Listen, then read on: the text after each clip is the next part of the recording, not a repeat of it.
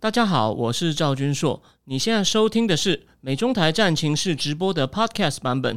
每个礼拜一跟礼拜四晚上八点钟，我都会在 YouTube 上直播，用最口语化的方式，深入分析最新的美中关系与影响台湾的重要国际局势。想要第一时间收看直播，记得在 YouTube 上搜寻并订阅我们的频道“美中台战情室”，也别忘了加入我们的 Telegram 群组，在我们直播与 Podcast 文字区都有连结，可以点进去哦。好，各位美中台战情室的观众朋友，大家好，欢迎来到今天第六十三集哦。那个后天一开始又是三天连假，那先跟大家讲一下，下礼拜一应该会休兵一场，因为我认为一切大事都在酝酿中，但下礼拜一还不会具体爆开，所以呢，干脆休兵一下，我多做一点准备，然后我们下礼拜四的内容应该也会很有趣。那今天呢？大家可能要做好心理准备哦。今天可能就是因为下礼拜一没有，今天会比较长期抗战哦。因为今天临时多了一个题目，所以呢，今天可能会超过一个小时，可能会是史上第一次超过一个小时。那我今天，当我们看到就是荧幕上的杨洁篪跟苏立文的会面呢，这是昨天晚上，虽然他们本来就说要会面，可是呢，现在有很多消息传出来，虽然没有什么具体的，可是我会评估一下它的意义，然后呢。从我的我的评估是偏向负面的，就跟下一个标题坎贝尔目前的印太事务协调官有关。所以今天呢，然后呢，限电目前有一些后续消息，还有一些更糟的消息开始出来了。中共北部那个温度忽然骤降二十度，这个我们后面会仔细讲哦。那我们今天呢，另外两个话题就是另外两个话题就是第一个就是。算是我们跟台，就是也算是一种台湾之光，戴奇在 C A C S I S 战略与国际研究中心有关贸易政策的演讲。上礼拜不是有很多消息吗？说中共都没有做到，大家以为他是拜登内阁唯一的鹰派要出狠招了。结果，哎呀，完全跟他的名字一样啊！太戴奇在打太极啊！我等一下仔细把我会概述一下他的演讲内容，然后呢，他跟主持人的一问一答，还有。还有后来开放现场来宾的问答，还有他隔了一天接受 CNBC 哦这种是那种很左派的电视台的访问，你就知道他完全是个打太极高手，你听了会昏倒。那这个呢也跟第二个主题有关系，就是拜登跟习近平，那多起跟第三个杨洁篪。杨洁篪还有那个苏利文会面有关系，甚至也跟第二个主题拜登为什么会讲到说跟习近平的台湾协议，就是说这帮人呢，他们都非常的一厢情愿。我今天会从一个，我今天我会引用非常多东西，然后呢来说明这些事情，然后我还会我，所以我才刚才讲，我除了还会引用跟 Jack Sullivan 合写文章的坎贝尔，原来他在二零一九年写过一篇很重要的文章，里面呢真的就是。用一种很文明的语言，把川普的政策讲的一文不值，就是竞争，但是不要避免 catastrophe，避免灾难。所以他们现在就在干这些事情。戴奇为什么会打太极？他们都怕，他们都怕会出大事。好，我这边先讲一下，我要帮我一个我白天工作咖啡界认识的高手朋友，咖啡大师做一下友情夜配，因为真的很好喝。成真咖啡的，现在在全家都买得到的这个蜜桃咖啡跟这个。Brown Sugar Coffee，因为今天要讲很久，我特别买了三罐，先喝下去，果然让我精神很好。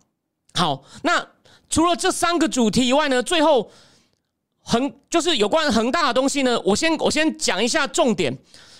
新加坡的《海峡时报》，它是要订阅才能看，但是我看了第一段，它开放第一段也在讲，开始在整个房地产部门扩散了，连法国有一个网站研究亚洲的，他也在讲。花样年华公司也也开始违约，所以呢，它也是标题发文标题也是在讲开始扩散了。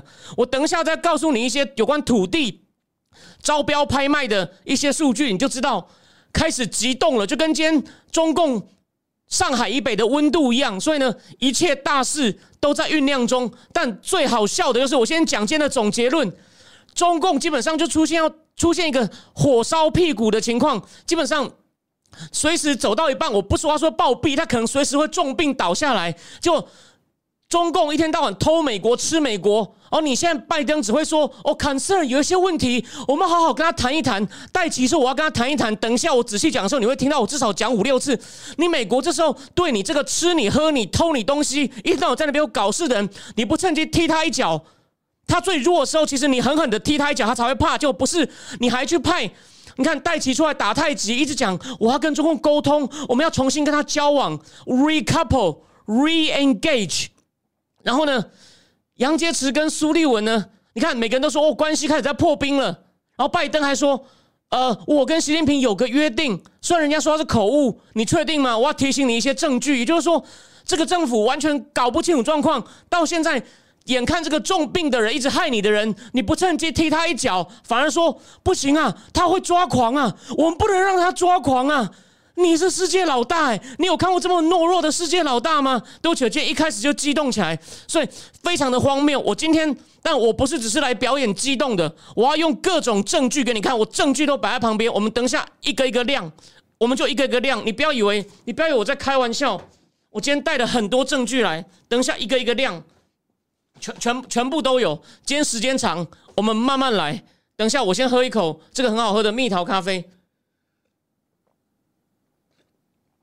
好，我们就来从戴奇在 CSIS 的演讲开始。他那个演讲开始前，上就有三百多人在线上等哦。其实智库的演讲通常很学术性，上线通常比我现在直播的人都还少哦。然后，但是呢，戴奇的东西果然几天内就有两万多人看，是很不一样的。那戴奇的演讲其实很短，只有大概快二十分钟，四个重点，他就先称赞一下拜登的这个政策。然后也是要讲美国要强化国内竞争，其实这不关他的事。但是捧一下总统，这个没有什么。他的前任川普时代的 Lightizer 也会做。可是呢，Lightizer 是说川普授权我去修理中共，所以他谢谢总统。戴奇是在那边讲一些拜登那个 Build Back Build Back Better 的国内政策。其实这个我觉得就就捧大腿捧太过了。好，重点来了，戴奇说我们要先。我们我对中共做重点有四个：第一，我要检讨他第一阶段就 l i g h t h i s e r 的贸易协定有没有做到，那个内容是什么？我等下故意留到最后，我再帮大家复习一下。二零二零疫情爆发前的大概两个礼拜，到底刘贺跟川普签了什么东西？戴奇说我们要全面检讨这个内容。第二，哦，这个比较敏感，所以第二天有很多媒体拿这个当标题，但其实因为戴奇讲的东西很空，所以媒体都自己诠释。戴奇说，我们可以在严，因为川川普时期。少数例外的关税豁免已经结束了，我们要重新受理申请。什么叫关税豁免？就是我可以免征，如果从中国进来的的商品，商川普不是征了一堆关税吗？我们可以免征，要申请受理，理由通常就是说我找不到，我没有办法从其他国家代替，比如说因为你加了关税，我现在变得很贵，我想要去跟别人买也买不到。哦，那那那可是关税太贵，会影响我公司的竞争力，或伤害到美国消费者。那你可不可以给我豁免？我戴奇说我们要开始受理豁免，这是第二个重点。第三个重点，我们要看下一阶段我们要干嘛？除了第一阶段贸易协定以外，然后第四个我们要跟盟邦合力，我来对中共施压。哎，听起来不错。然后戴奇就回顾了一下一些贸易政策，就讲说我们。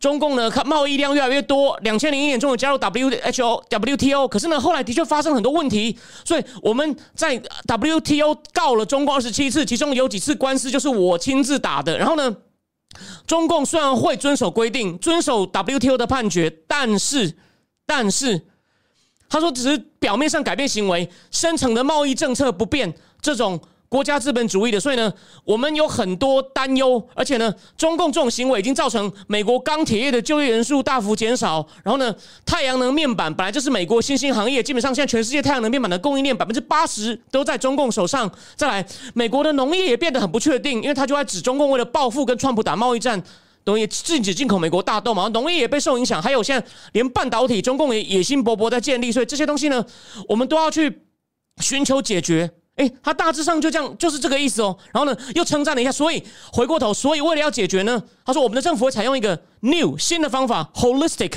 完整性。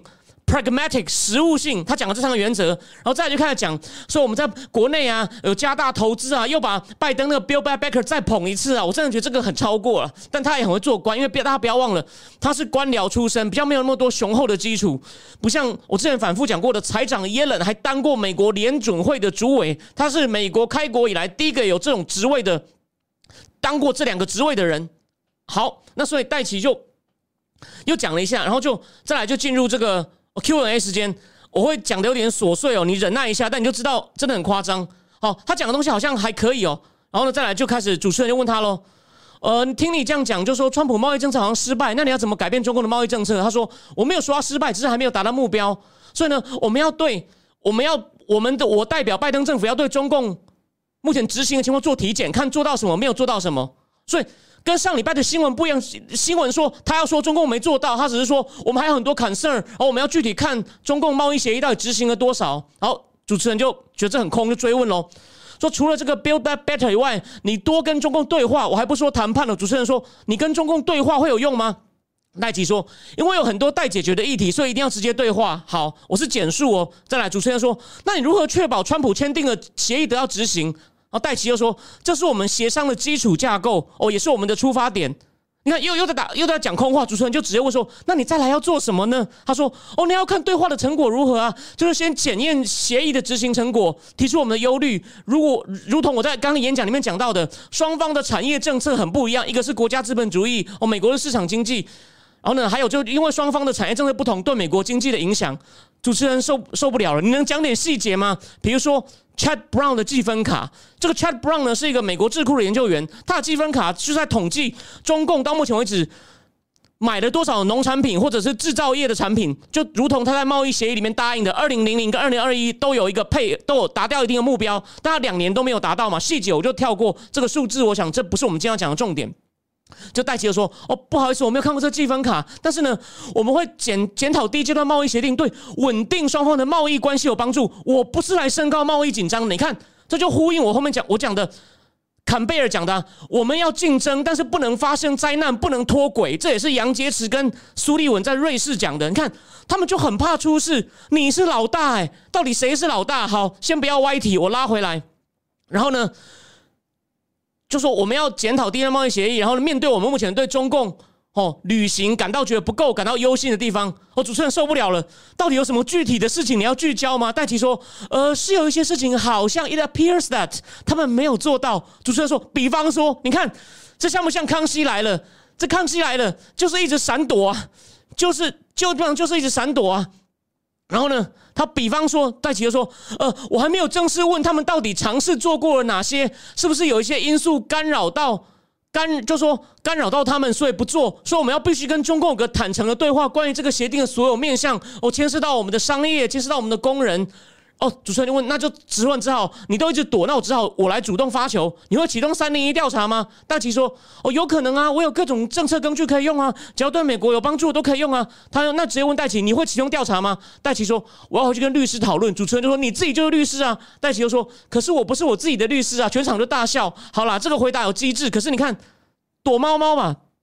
然后再来，再来，主持人就只好继续。自己问我，我我让你讲，你就给我打，你就给我打太极。他说：“那中共的采采购只讲到只讲到这两年要采购多少钱？那从二零二二到二零二五的，你他还要买多少？你还要继续定目标吗？啊，会有之后第二阶段协议吗？”戴奇说：“呃，其实这个第一阶段什么意思啊？其实要问我的前任才知道，他们心里到底想什么叫第一阶段，才能推论出我们再来要做什么。这个就在闪躲，他不敢批评中共。为什么会有第一阶段？因为中共。”习近平毁约，大家忘记不记得？习近平在四月底的时候，把一百五十页删掉了三分之一，而且很多都是法律执行。他想赖皮，川普气在推特上说马上加税。然后呢，而且他有关产业补贴的删得一塌糊涂，说这我们国家主权，还有一些资料储存的东西。所以戴奇就装死，他不敢，他就不能讲中共坏话，只是一直讲忧心，真的是令人失望啊！哦，再来，你看哦。那有关你对话，你跟中共对话什么时候开始？能告诉我们一点具体的吗？戴奇说我在计划中，看到没有？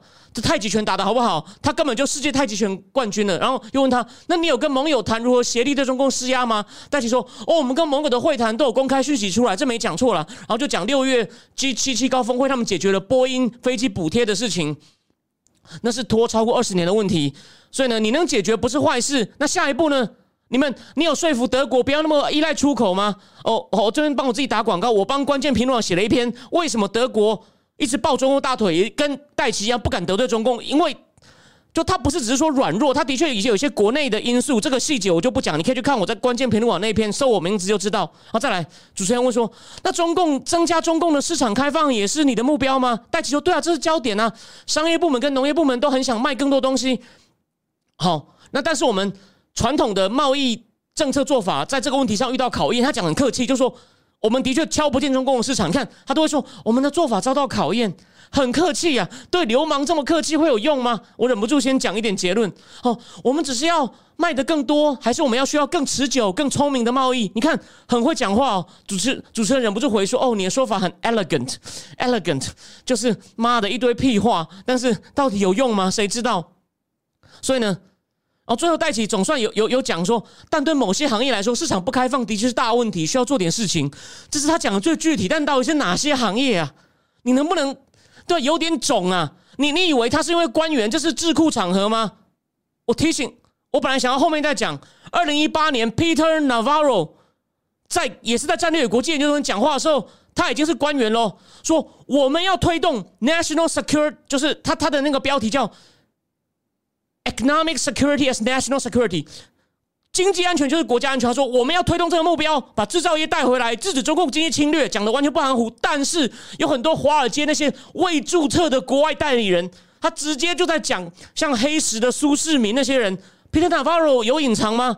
当然，对我说的坎贝尔，对戴奇，对这帮民主党人来说，哦，这些人就是莽撞、冲动，会造成会造成哦，会脱轨哦，竞争会出轨，真的吗？我们继续讲下去。我先不要讲结论，我们要用严谨的推理。我们不是为了骂人而骂人，反正就真的是非常的、非常的好笑。好，那我继续讲，再来，再来。哎，主持人问的更更火辣喽。那拜登政府不寻求？和中共的供应链脱钩吗？哦，他要戴奇说：“哦，我不确定脱钩的意思。但如果这是指双双方不贸易，这对全球经济来说，我们是最大两个经济体，这不现实。好了，这样讲也不能完全说错。我们的目标是重新挂钩 （recoupling），要重新建立我们的供应关系。我们要维持一个比较为美国争取一个比较好的地位。OK，这没有错。可是你看，我根本不想脱钩 （recoupling）。”所以你看嘛，就是就是就是这样直接讲出来。然后呢，再来又有人问他说：“那有人说把工工工工厂搬回美国或美国制造，这这个对中共来说，这个口号、这个政策对中共会有威胁吗？”戴奇说：“呃，我也不确定。不过呢，有人不在乎制造业流失，但戴奇认为制造业回来很重要。比如说疫情的时候，医疗用品缺乏造成一些问题，然后制造业对创新也很重要。没有制造业创新，就研发你研发会变空谈。OK，这段讲的没有错。就你看，他们也不是不知道问题，可是。你现在是流氓在搞你耶？那你用温温温温温良恭俭让客气打太极方法能够解决你说的问题吗？他们没有那么笨哦。我虽然批评他，可是我们就事论事。好，继续讲。最后主持人问他说：“那中国要加入 CPTPT，美国会去否决吗？”哎，这个有点尴尬。其实美国也没加入啊，戴奇就只好说，这个也就比较不能怪他。说哦，美国在印太地区投资很久了。那其实 CPTPP 的基础就是奥巴马时期谈的 TPP，可是呢，这中间变化很多，所以我们要重新思考。对了，这不是他单方面能决定的。这个回答就算了，这个不需要批判他。哎，再来开放提问了。第一个就是一个非常厉害的，我认为是目前美国研究中国经济排第三名的，也是战同战略国际研究所的研究员 Scott Kennedy，他说。你在追求一种叫 manage trade 吗？就说已经不是自由贸易了，由政府设定目标的贸易哦。然后呢，还有他还问说，你会引用那个我们贸易第一阶段贸易协议第七章的规定来跟中共做正式检讨？然后呢，做不到就要继续往上告。然后呢，告了三个层级，他们有一个规定哦，协调争端。如果争端不能解决，美国可以加税哦。这就是当初中共恨得牙痒痒的，还是被美国就威胁说，你不接受这个执行机制或监督检讨机制。我就川普就说我把剩下的税全加了，中共就让了。还有他问你是跟刘鹤谈吗？哎，这问题问的很尖锐。戴奇说你可不可以只告诉我，你只可以选一个问题来问。好了，这也很聪明了。就那 Gannity 就说那你就讲一下，你到底在追求一种管理的贸易吗？由政府设定的贸易，不是自由贸易吗？戴奇说呃。我们这个协议已经签好了，那我是很追求实际的人，所以我们我们一定要执行它。所以呢，所以要先谈，再决定执行何种步骤。所以一天到晚就要说先谈，就先谈。然后这个这个人前科那么多，我这边举个好笑的例子，我不要举具体的人名，这样好像变人身攻击。你跟一个一天到晚劈腿的人说，我先跟他再认真交往看看，再确好吗？让我先跟他交往看看吗？你是这样？还是说渣男先把你用对不起，用用老二锁锁起来，控制晶片在我手上，你要乖一阵子，我才考虑解锁。不是，是说完全不考虑这个人是渣男，故意不提，然后就说我先跟他认真交往看看，这不傻吗？你觉得我在黑他吗？好，我继续讲，然后再来。有再来一个人，有一个人，哎，这个人很重要，我讲过无数次，就是我第三十三集讲那个分析习近平改革屡屡次失败的那个荣鼎集团的 Daniel Rosen，就问他说，美中是双边协定，那可是呢，你为了签这个协定，后来中共就不跟澳洲买大麦，跟美国买了，这样如何顾到多边？哎，戴奇呢就讲了一堆这个签协议的过程，好把把把这问题闪掉了，因为这个问题的确不好答，就说我们我们这样经过反复加税，然后一阶变二阶才中川签订，哎。你怎么不讲？为什么为什么要互相反复加税报复？你中共干那么多坏事，你你经过严谨的法律三零一调查，我讲过，Lighthizer 调查了八个月，再把它制裁下去，中共就一直反制裁，然后美国就后来跟科技战绑在一起，制裁他两家电讯公司，然后中共就继续跟你咬，你都不敢讲他有多坏，吃美国，喝美国，赚美国的钱，壮大这样在反渗透，你都不讲，然后只是讲说哦紧张程度很高，哦我要来解除紧张，我要 re-engage。你不觉得世界？你你，请问一下，我怎么冷静？各位，我我怎么冷静？你可以不同意我诠释，但如果你同意我诠释，这帮人这帮人救得了世界吗？你自己想一想。好，再来，我们回到我们我们我们来回到一个正题。我们先看一下那个聊天室。雷毅说，十月十八他讲述首次国债违约的灾难。美国国债好像政府关掉过啊，政府关掉过啊。然后呢？我觉得民主党有个特色，就是紧要关头会让；共和党这坚决不让，说你们一直大搞开支。你看基建法案，我上集讲过一点二兆，要搞三点五兆，然后叫我们提早升高那个 debt ceiling，然后让你，然后让你可以这样乱搞开支，门都没有。我知道很多人还说有什么好担心中共的？美国才要违约了，美国违约又怎么样？请问你会抛售吗？你觉得它经济会崩溃吗？我讲大的哦，短期内当然会有些冲击，但是我认为民主党会让。民主党会让，因为共和党就说这是你们的政府啊，你们你们闯的祸你们自己收啊。McConnell 非常硬，虽然我这次还没有看到很细，我没有看到很细。好，然后呢，梅中令问说，台湾利益来说，美国的对中模糊状态是好是坏呢？我最后再回答你。好，我先讲，我们不让大家复习一下第一阶段协议到底有什么。第一个就是我刚刚讲，大家很关心的，向美国采购各种产品，每两年都有金额，只是金额。都不重要，我只能说，两年中共目前大概都比他承诺金额落后大概三十。第二，保障智慧财产权，要惩罚窃取到窃取商业机密行为。哦，要求中方禁止三项事项：网络窃盗、越权披露贸易机密。有时候他审查你的产品要在中国卖，就要你交一些机密资料，然后运用窃取来的窃取来的贸易机密，还有就运用你窃取来机密，就是你窃来的东西，你敢再用在你产品上，你都栽，你都栽。还要创建机制来解决药品方方面的专利，然后呢，还有要避免线上盗版或造假药，还有规定以后不可以强制技术转让，就是你要来中国投资成立合资公司可以，但是不可以说上海，比如说玉龙不是跟上海也有合资成立汽车公司吗？你不能把机汽车的机密全部交出来，就类似这种东西。哦，我还听过飞利浦的那个照明公司啊，他本来要被中共一家收购，后来就发现那个照明公司有些专利跟奇异有关系。所以奥巴马时代否决了，所以奥巴马时代不是一事无成。我们他有做的，我们还是可以，我们可以，我们我们完全可以认可他。所以呢，不可以强迫技术转让，这个是很重要的。你看，都都就做，习近平被迫还是认了。再来，金融服务就是要开放美国金融商申请牌照，这个我今天最后会仔细讲，因为呢牵涉到我今天会讲一篇《纽约时报》的文章，在讲目前一些，因为上礼拜有人问，这跟恒大。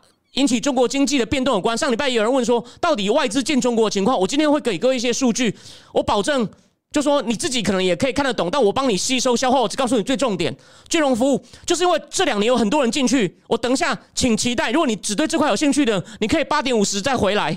就他答应要开放中国金融市场给给美国，哎，这个其实有帮助，而且华尔街说。所以，华尔街在被《纽约时报》最新访问的时候，还大辣说：“我们现在进中国没有损害美国家利益，是符合美国的政策目标。”这是《纽约时报》最新的一篇文章，今天被我看到了，我帮大家整理好。再来，汇率机制不可以操纵汇率。你记不记得有一次中共川普加关税的时候，中共就故意把汇率忽然让它往下大跌，跌到快一比七，川普气的打电话给母乳亲，就是马上把中共定为汇率操纵国。你没有定好，你你下午大概就回家吃自己。这是真的。虽然后来他们谈成这协定，所以就取消了，所以就说不可以操纵汇率，你不可以因为被我加关税，你为了要把你的价格调低，你就把你的人民币刻意贬值。OK，再来最后不撤销关税，就是他只有把川普最后一次发狂加的十五趴，本来对一千亿的加十五趴，他改成加七点五趴，给你一点奖励，让你签。OK，然后呢，再来最后一个，就习近平本来很反对，但美国就硬到底说。哦，好啊！如果你要我坚持撤掉这个，那我们不要谈了。我把剩下的还没加的一千多亿全部加上去，因为大致上美国跟中共，中共输美大概一年是五千三百多亿，川普总共加了大概三千七百多亿，就是大概百分之四分之三都加了。川普本来是说好啊，那剩下一千多亿我也全加，他们就卡在这个执行面。外界就说谈判要怎么样落实哦，他们他们有一个叫争议缓解及执行机制。然后呢？如果美美国检讨以后发现中国不守信，就是戴奇现在说要做的，我相信他会做了。他敢不敢硬呢？可以一路向越来越高阶的官员进行申诉，过程大概七十五天。如果连部长级都无法解决争端，控方可加征关税。就是你要是敢继续忽悠我，就像你当当年那样糊弄我。当初 Master 跟 Visa 卡被中共说可以进入中国市场，挡了十几年，挡到最后已经那边没有人信用卡都用微信支付了。你看多多可恶！好，我最后讲两个东西。我要讲的是，当然，我虽然批评戴奇，但有一点，美国现在大环境细节，我我还没有去看很多资料。美国通膨这边就说，不是只是暂时的。今天又有新的消息，又有个新闻报道我还没看，他只看标题说，通膨的隐忧绝对不是一时性的，美国的通膨那个还是蛮严重的。所以呢。你如果再加关税，的确会引发通膨。这个可能不要说带起川普时期，就算赖泰者恐怕也会怕。所以这是部分带起可能不敢直接说关税在我手上，我随时敢再下去。如果我发现检讨，又发现也不遵守，好，这个这个是客观，这是他的难处。但是他第二天要接受 CNBC 的访问，你知道主持人怎么介绍他吗？就说他呢虽然保留了拜登的关税，然后呢，但是呢他也要。他也要开放一些关税豁免，然后呢，要联合盟邦来跟中共施压。不过呢，他也要尝试 re-engage。你看，听到没有？然后呢，他就问他说：“诶，他有问他说，中共买农产品都不达标，你要怎么办？”戴奇说：“我们要跟他谈呢。”那那个主持人问追多问他说：“那既然他都……”他都没有买到他当初承诺的，你要怎么信任他？戴奇说：“我要先去谈才知道。”你看，我就讲了嘛，这明明就是全世界都知道渣男。你坚持说我要先去感受他的真心，我才能确定他是不是渣男。你觉得我的比喻有问题吗？中共两年过去两年各种恶行都没有人，他就是视而不见，故就故意装不走萧煌奇路线吗？对吧？所以就是就是这个问题，就是这个问题。好，所以呢？你就知道这个，我第一阶段呢先讲到这边，因为后面还有很多内容。第二个，拜习之间有没有台湾协定？我先就说他那天他是在他是下飞机的时候忽然被问，所以我们公平的还原场景。我先讲结论。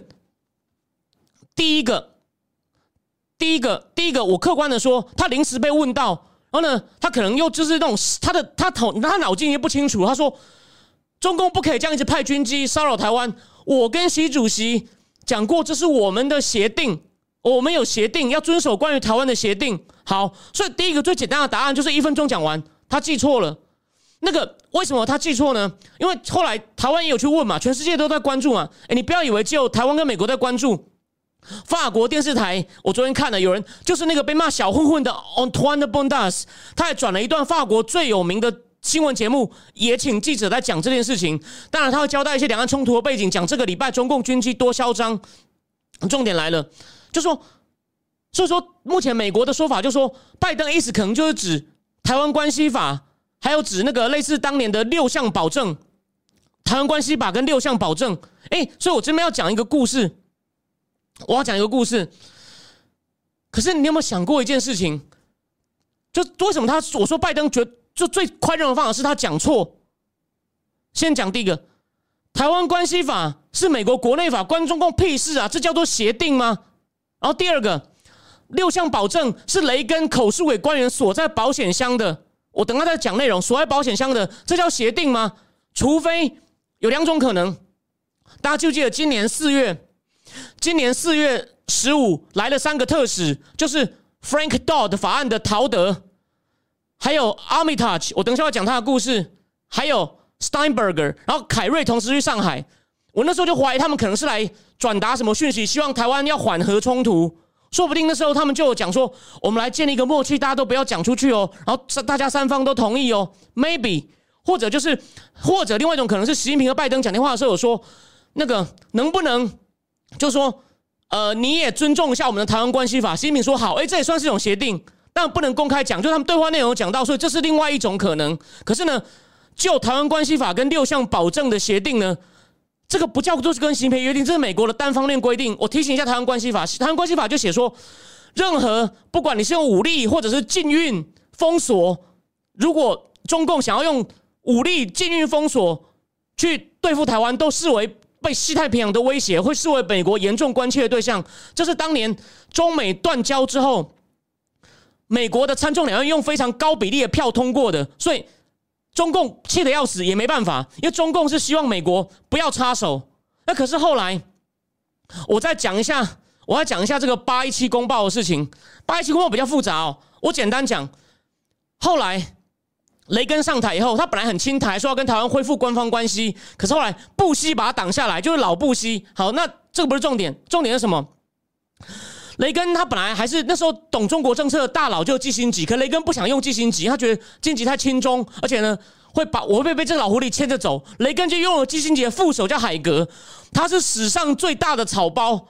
你知道海格怎么想吗？那时候美国呢想要卖一种叫 FX 的战机，它没有 F 十六那么好，但比台湾那时候空军用的很旧的 F 五一好。台东上次掉的那架好像就还是那种很老的 F 五一，就你知道海格怎么想吗？中共会反对，说我们先跟中共讲，我们我们也会卖你飞机。海格说：“我把两边都谈好就好。”结果他去跟中共谈的时候，细节我就跳过。中共就说：“你不要以为卖我飞机就可以收买我们，不要贿赂我，你不准卖台湾任何东西，你要答应我，你要白纸黑字，你不只是未来不能卖，你最好连现在 F 五一 F 五一零件都不要卖。到最后连海格都有点不爽，说：‘哇，你狮子大开口。’可是。”那是美国史上到现在不管亲中反中都同意是个很失败的，就是海格这样坚持要跟中共白纸黑字就写下了那个八一七公报，就大家几乎傻掉，就只说美国的军售会维持在好像是断交那一年的水平，然后呢视情况慢慢减少。虽然他不同，他不答应立下中共答应说你要答应我某个日期后停止对台湾军售。他虽然没有答应，可是呢说我们会考虑慢慢减少，然后水平不超过一九七八年，大概就这样就出来以后舆论大哗，所以雷根只好又偷偷跟台湾做六项保证，基本上六项保证，那六项保证大意就是美国要卖武器以前绝对不卖台武器给台湾以前不会跟中共协商，美国不会逼两岸谈判，美国也不会强做调人哦，你放心，我们不会哦。雷根还口述给外交官要锁好，那我再跟大家讲，这本书叫转向，是经典作品。其实，在卡特时代的时候呢，是国家安全顾问布里辛斯基去跟中共谈建交的准备工作。结果呢，那时候有另外一个人叫 Sullivan 哦，他只是他不是国国家安全顾问，那时候的国家安全顾问叫做布里辛斯基嘛。结果呢，这个在卡特尼克森尼卡特时代参与对华政策的 Sullivan 就说：“我们给了中国领导人一个印象，以为我们急于争取关系，以致可以吓唬。已经过了五快是快五十年了，你觉得你觉得有没有不一样？”你觉得有没有不一样？然后我再念一段给你听哦。这个听了实在是，结果呢，布里斯斯基谈了没多久，卡特就观察到布里斯基被中国人压倒了。我告诉他，他被诱惑了。Jack Sullivan 这次表现怎么样呢？等一下第三个主题再再讲。好一点啊，当然他们现在谈的话题没有那么大，不是直接关于建交的。布里斯基那时候让了什么呢？本来前一年一九七七年范喜国务卿去谈的时候，国务卿去谈的时候，他们还本来想要这样子。把台湾的大使馆还是有个地下大使馆，去的都是外交官。然后呢，不升旗，但是呢，就是有个这个领事馆，还是一个官方机构。邓小平说：“你戏后了，不用想来谈断交、废约、撤军，不用想谈，就就是这样子，要就是要走日本模式。”就后来布里斯斯基去的时候，谈就全部就让了，就说让太多，所以国会不爽了，就定了一个台湾关系法。好，这边就帮大家复习一下。复习一下这个事情。好，那我继续。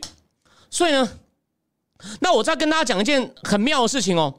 所以海格去谈的时候啊，其实人家对他不放心，觉得他很天的，他是个国务卿，算是基辛吉二把手。他说他的偏执跟阴险跟基辛吉一样，可是呢，没有基辛吉那么聪明。就有两个人，你知道谁去盯他吗？就是布希在当美美中第一任联络处还没有成立大使馆，一九七零年代初期还没建校前，联络处处长的时候，CIA 在北京的分站站长是李杰明。那时候李杰明在国在当外交官，李杰明也跟去。还有就是我说四月十五来的 Armitage，他那是国防部的助理次长，就海格很讨厌他们，觉得这两个是抓廖北啊。他们两个坐在后舱，坐在机飞机的后舱，然后呢还住同一间呢。你知道不能一人一间呢。然后他们两个后来都说，海格去跟中共乱答应一些事情，说会会考虑停止对台湾军售。他们两个都打电报，不透过正常外交管道，打密电，透过国家安全会议说。草包来了，草包来了！你看有多精彩！这些人全部都连在一起了，所以这些故事真的很精彩。所以我说今天的东西哦，非常的多，非常的多。好，那再来，所以啊，所以我要提醒大家，就是说协议，我刚讲了嘛，我跟你解释了什么是台湾关系法，什么是六项保证。可是到底是不是今年四月十五？两边又谈了什么？或者拜登跟习近平，或者是温迪·舍曼在天津谈完后，他们底下的工作官员层级又偷偷达成什么协议？不知道，说不定有可能是拜登说溜嘴啊！他现在哪件事不会说错啊？国防部长忘了名字，然后叫澳洲总理 The fella down under，虽然 down under 就是讲澳洲的这个俗语，就是那个那个下里巴，那个下里巴，那那个下面的家伙，你不能把这种俚语拿在正式外交场合吧？对吧？所以。你大家不要那么相信，他们不知道有百分之十，虽然说百分之八十的机会，可能真的就是一一口把我们美国单方面对台湾的承诺讲成协定，或者是他电话里面有说：“哎，老西，尊重一下我们协定好不好？”老西说：“呃呃呃呃呃，maybe 这这是九十啊，百分之九十。可是有百分之十就是特使来，不知道谈了什么，这个风险大家现在不能不能排除。好，那我现在先我再看一下聊天室哦。我再看一下聊天室，我们先我们先停一下。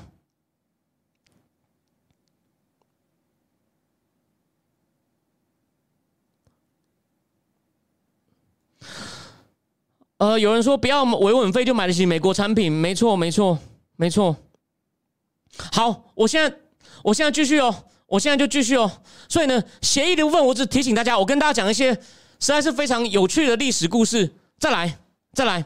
杨洁篪跟 Sullivan 谈了六个小时哦，然后呢，重点是什么？据说气氛就很平和了，没有像阿拉斯加，嗯，英文媒体都说了嘛，中共教训美国官员，这不是挺川媒体哦，不是右派，都教训，这这是气氛很坦率。然后呢，但是好，大概谈什么呢？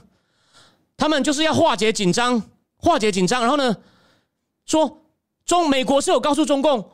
不要想把要我们在气候合作，我们找你合作，你就要把其他问题绑在一起。然后也谈了新疆、西藏、台湾等等。然后台湾问题，他们据说就是很关心。可是我提醒大家哦，我今天做了一番功课，才发现凯瑞上去上海以前，中共四月第一个礼拜有绕台军机也第一次破纪录。那时候美国也都一直在讲，你看讲到两个礼拜后，经济学人说台湾是世界上最危险的地方。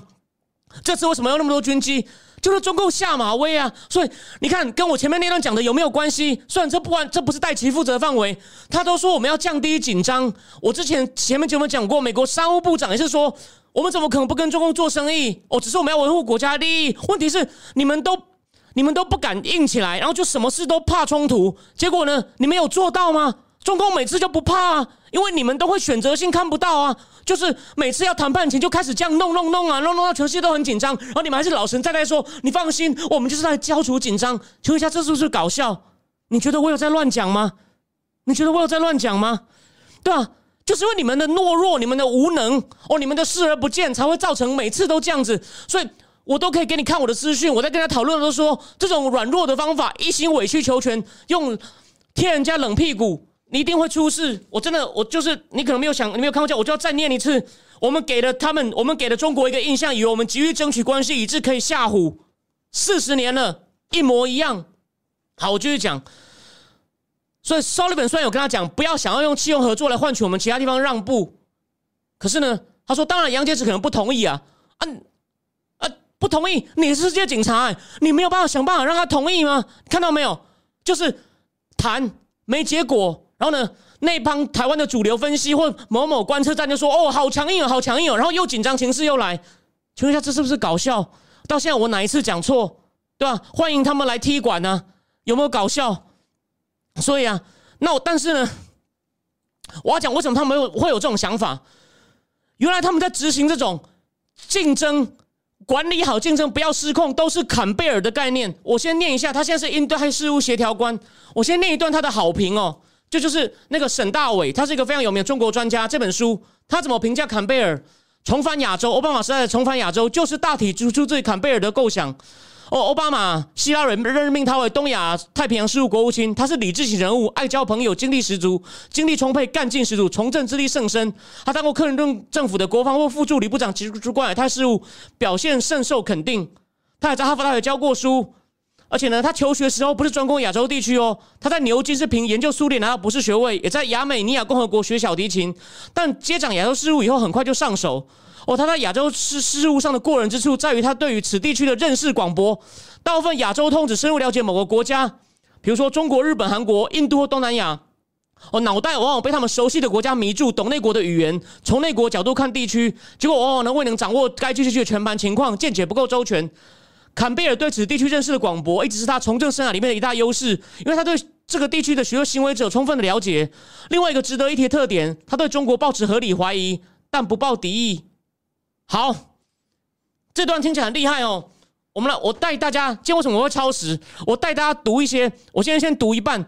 他跟叫 Jack Sullivan，就是现在在瑞士的 Sullivan，二零一九年写的一篇文章，叫做《Competition Without Catastrophe》，竞争而不发生灾难。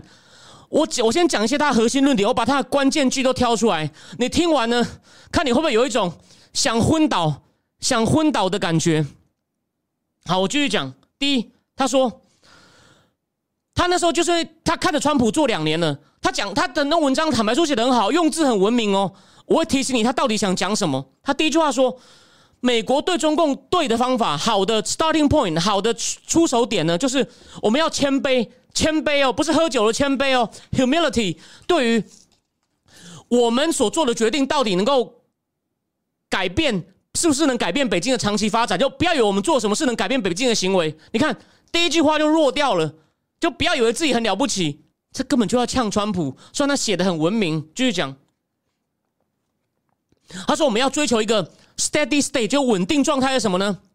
什么样的稳定状态呢？就是我们要追求一连串的条件。这个条件是对什么来必要呢？防止一个紧张上升的循环。就算我们在竞争中，你看就很怕事啊。Preventing a dangerous escalatory spiral, even as competition continues。你看，竞争中不能够失控。他的意思就是，川普在搞失控。再来，他说：“他说我们说我们要追求一种共存。他说，虽然共存才能够最好的保持美国利益，然后呢，防止紧张升高为对抗。你看。” prevent inevitable tension from turning into outright confrontation，超怕事的。他说这也不代表 the end of competition，我们还是要竞争，哦，也不代表我们要屈服。OK，好，你行你上啊，我们继续看他怎么讲。就说一些基本重要的问题，并不代表我们要屈服，但又又不能够又不能够强硬。那我们就看看他们怎么讲。他说共存代表接受竞争是一种我们要管理好的状况。而不是说要去，而不是一种竞争本身不是问题，只是我们要管理好。看到没有？他们现在就要执行他这篇文章，说我今天不是要去秀，说我读过什么论文了不起，这论文一点都不了不起。重点是他在指导。现在，因为他是英泰事务协调官，他六十几岁了，苏立文才四十五岁。虽然苏立文名义上名义上上上司，其实他们在跟着这篇文章的方向走，所以太重要了。我才说今天会讲超时。然后再来，他又说，我们不能拿跟美国、跟中共的竞争，跟当年的苏联的冷战来比。他说，这种类比是不适合的。中共今天是一个 peer competitor，就是分量类似相同的竞争者。你看，就自灭威风嘛。他说，他经济上很恐怖，经济上很强，他经济体量是很大，也有些资源没有错。然后呢，他外交上更 sophisticated，不尽然。他外交上是有些影响力，也是靠经济实力，好吗？然后呢，他说他在意识形态上更 flexible，比苏联。他说这三点都比苏联好，说他更恐怖。可是你怎么你怎么都不讲？他经济有有力量，是因为他偷你技术、贸易赚你钱。对，这是你养大的啊。然后呢，他拿着这些钱再去做一些哎比较 sophisticated、比较复杂的外交操作，收买国际组织，渗透别的国家，收买政客。这这跟经济难道没有关吗？那为什么他意识形态灵活？他不要脸呐？他可以偷你东西，说没有是你偷我啊？所以这都连在一起的，你都不管，然后直接就承认了，就跪了。你觉得我能不激动吗？这种这种懦弱的人在掌控白宫的政策，你觉得有希望吗？我继续讲哦。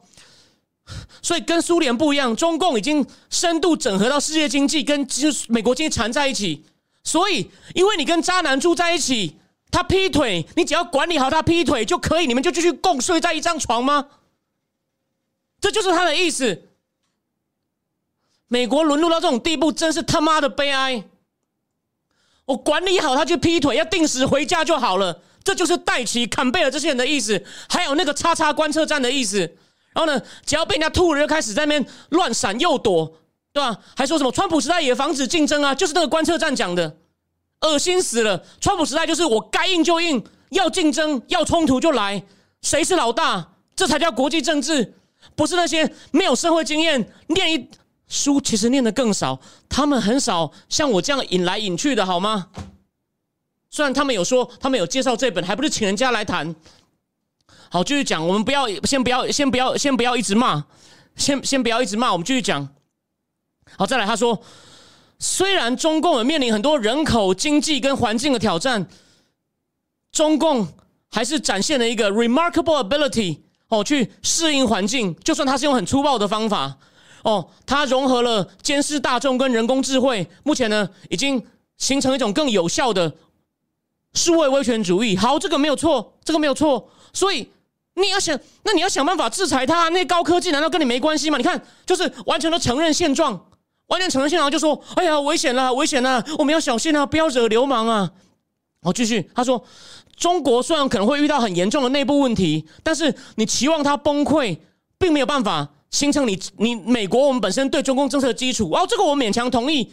可是，可是当他现在有这么大迹象的时候，你还不调整吗？因为他那时候写的是二零一九，你那时候的确还不能看到他呢写这段蛮勉强合理。他说，就算中共真的崩溃。”他也是因为他内部的关系，而不是美国的压力。北兰呐，真的是北兰呐，没有错，第一句没有错。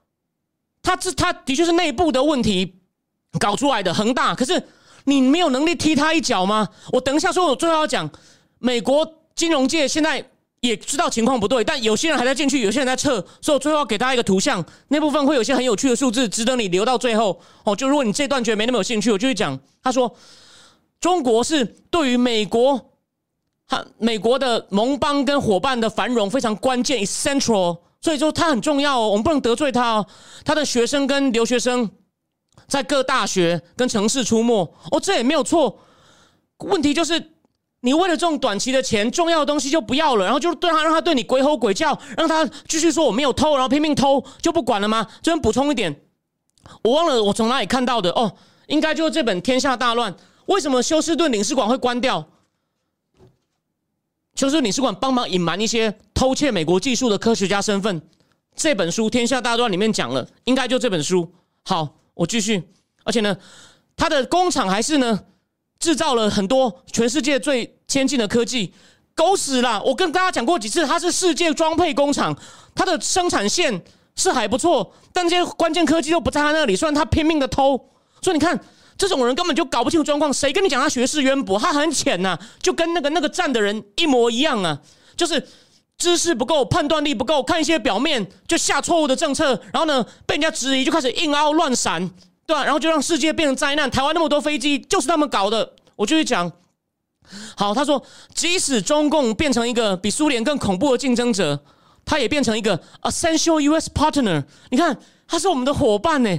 他这样放毒，把美国害成这样，偷你多少东西，在美国大搞渗透。这本书里面讲的多好，虽然 Josh Rogan 是左派的，对吧？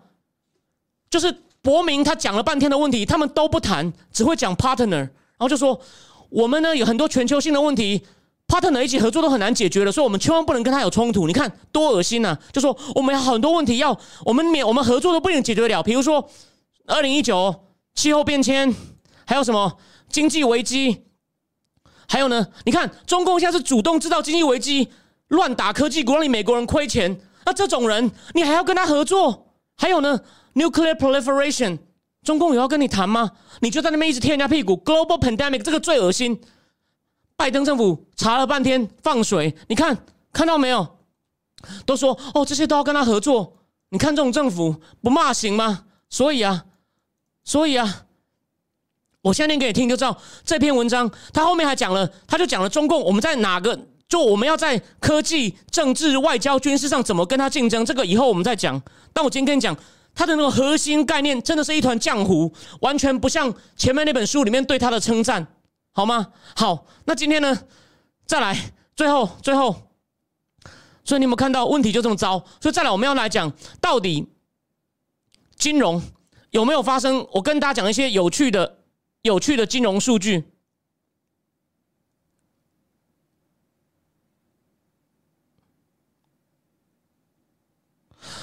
我我们现在讲一些金融数据，其实哦，就说其实这本书里面呢，也《天下大乱》里面呢，也在讲，就说川普时代开始在注意，让加州养老金不能投，不能投中共，不能投中共那个，他们开始在做一些金融脱钩动作。可是呢，川普他那时候很想帮助帮美国金融业开市场，这也不能怪他，他身边很多金融界的好朋友，而且中共的金融。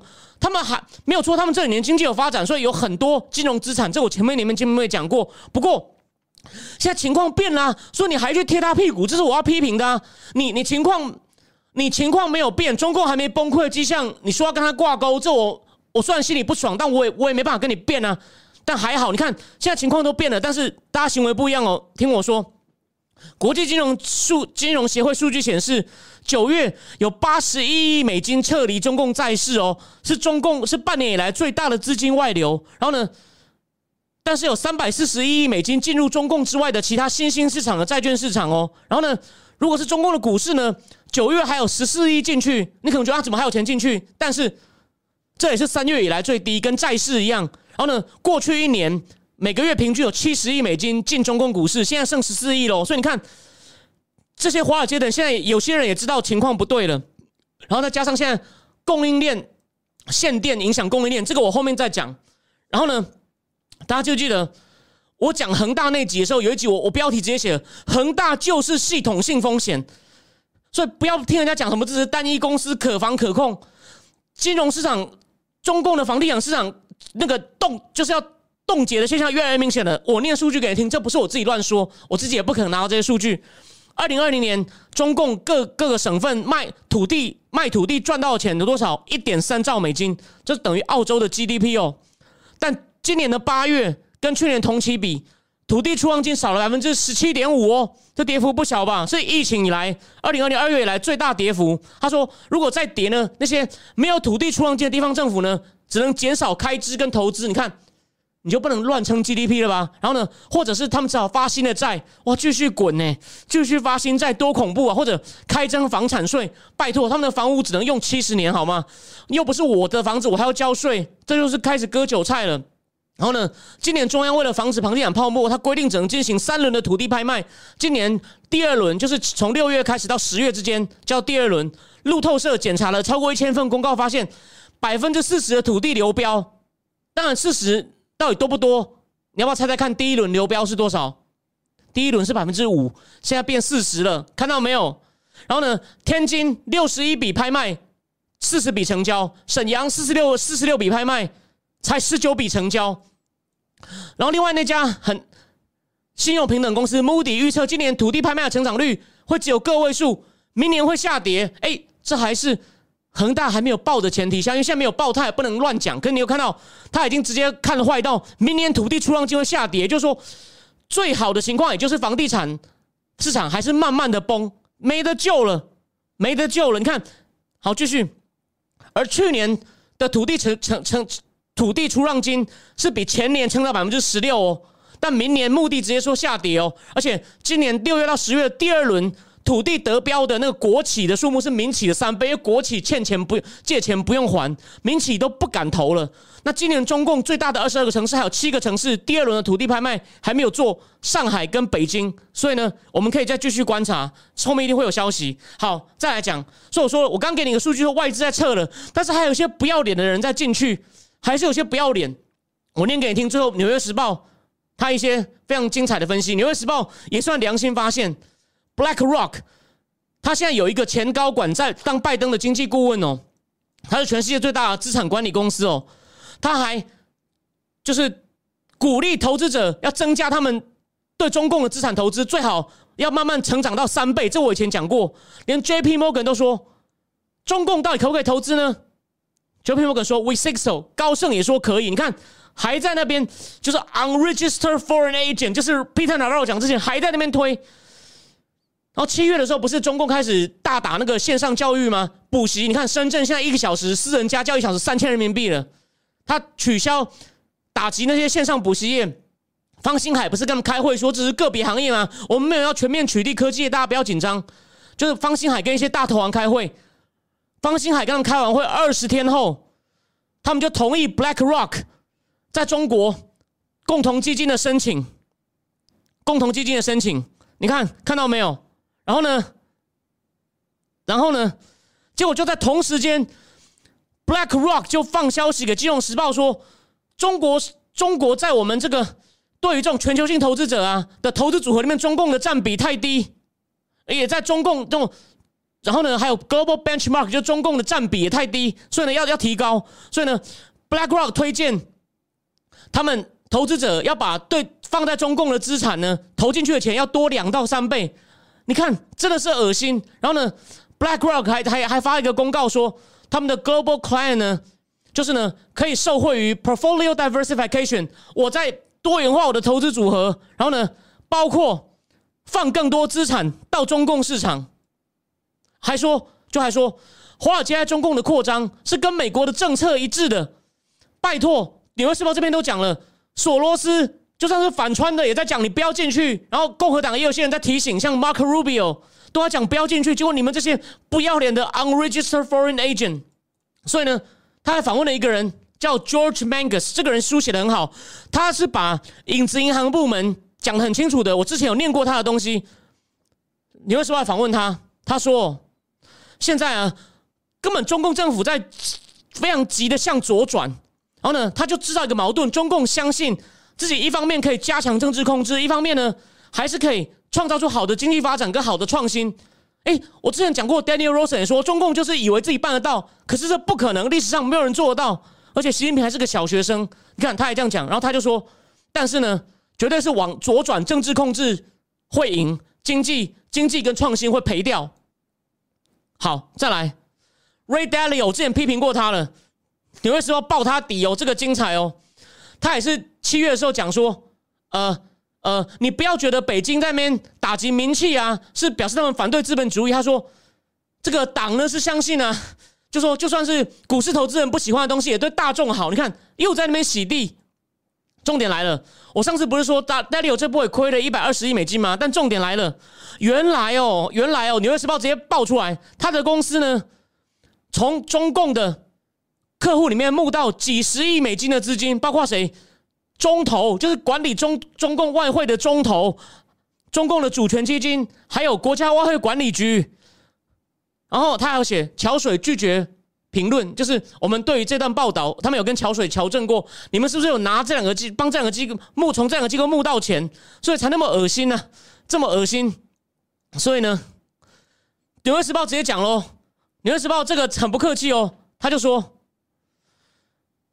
这些商业商界的人就维持跟中共的平衡，什么样的平衡呢？Say nice thing to Beijing，在北京面前谄媚，lobby back home on China's behalf，回去帮中国，回到美国帮中共游说，then ask for access to markets and capital，再回过头来跟中共说，我帮你跟美国游说喽，你要给我开放市场哦，你要给我钱，所以你看，所以 Peter Navarro 才会讲的很气，这些 unregistered foreign agent，他当官也没有像戴奇这样客气的，有没有？所以啊，然后再来又讲了，所以高盛是去年十二月第一个拿到全资可以拥有证券的，然后 BlackRock 呢，还请了一个中共负责就是金融管理的高管来当他中国的头。你看这些人，就是到现在还在那边想要把，就是跟美国国家利益对干，就是反正我我跟中共勾结，我就赚我的大钱，好吗？所以，所以呢，《纽约时报》也讲，所以呢，他们这种行为已经引起国会议员的注意。还有就是伯明那集我有讲过，有兴趣的人，伯明那篇文章他引用了，你可以去看我那一集，就是你只要看那个荧幕上有伯明的脸，就是那一集，他就引用伯明那一集在外交事务上那句话，就说。美国有些这种华尔街的人就已经有一种自我毁灭的习惯，就是经过长期跟中共的交往，就是呢，永远就是想经济合作，其他地方经济合作跟贸易，其他什么事情我都不想。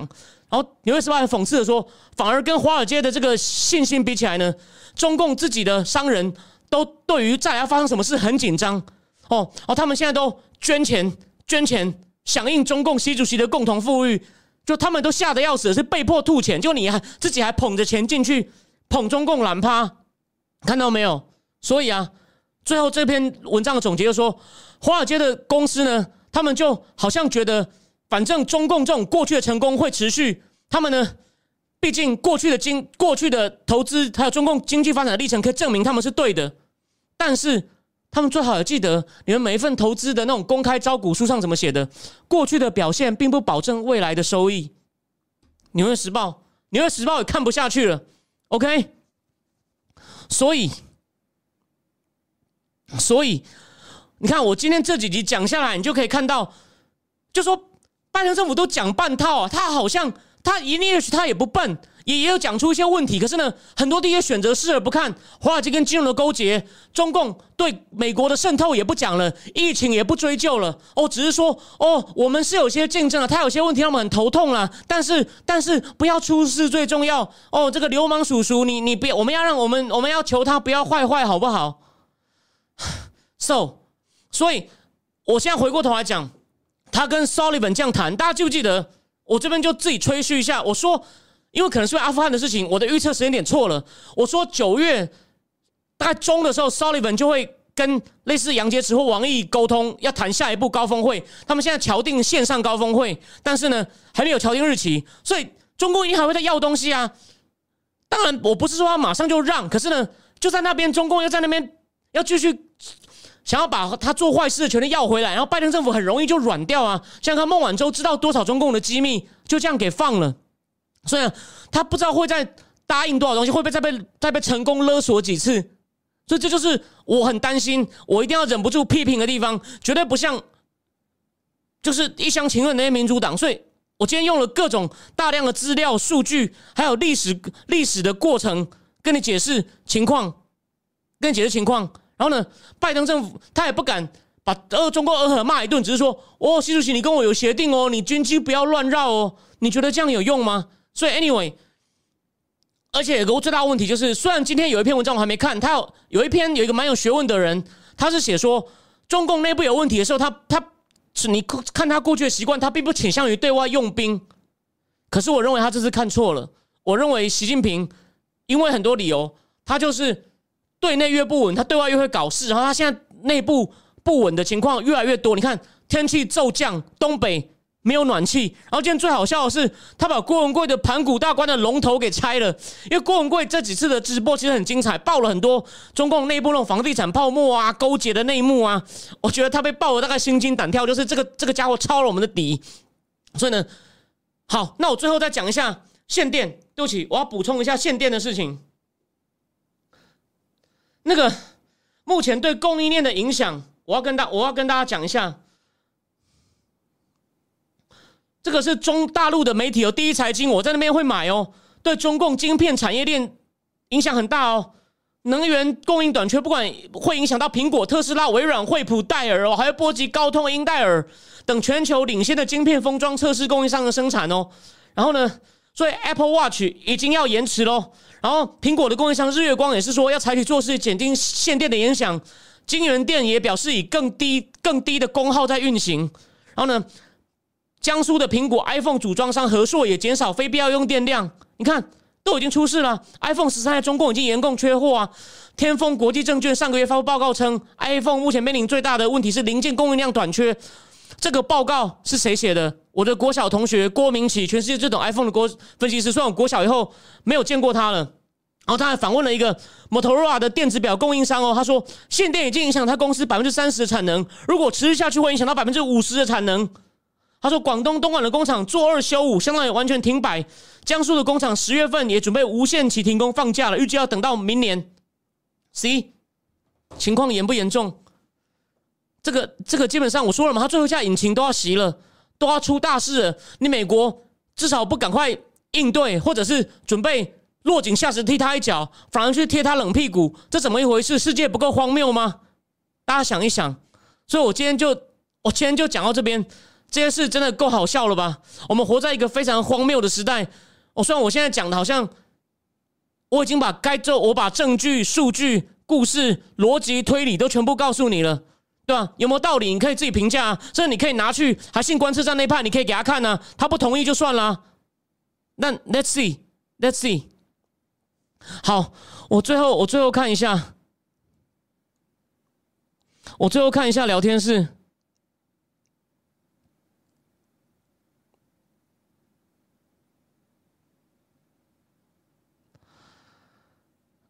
对吧？所以说他现在停电，对吧？他开始放。他要把一些澳洲储存的煤放出来，但澳洲的报纸我今天有参考一下，他有说他并没有，他并没有全面放出在澳洲的管制。他说澳洲的煤炭商还是有点惨，还是有点惨。但他说中共虽然自己偷偷把一些储存的澳洲煤放出来，但是呢，他还是没有，还是不准备要松口啊。说他到底想干嘛？我也不知道。但他现在搬石头砸自己脚，这种反常的行为，你还跟他说我们要好好竞争，这脑残吧？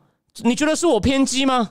对吧？我想就用这句话当做今天的结束。好，今天是破纪录的一小时零五分哦。哦，我讲到也有点烧瞎了。好，那就先预告一下，下礼拜一我们就停一次哦。然后下次呢，我可能有一半要讲那个，虽然这次没有中共高官在内，那个 Pandora Paper，我觉得那件事很有趣，有一半可以讲，另外一半呢就要讲一些新发生的大事。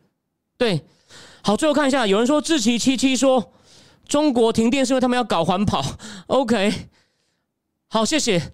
谢谢那位我咖啡界的大师，他说：“他说我是大炮。”好，谢谢陈俊又说：“习一定要对外用兵一次，因为他必定要建立比毛更大的地位。对外战争是不可能不去做的。”哦，我最后补充一下，有一件事很好笑，给我五分钟，我要举一个跟 NBA 有关的例子。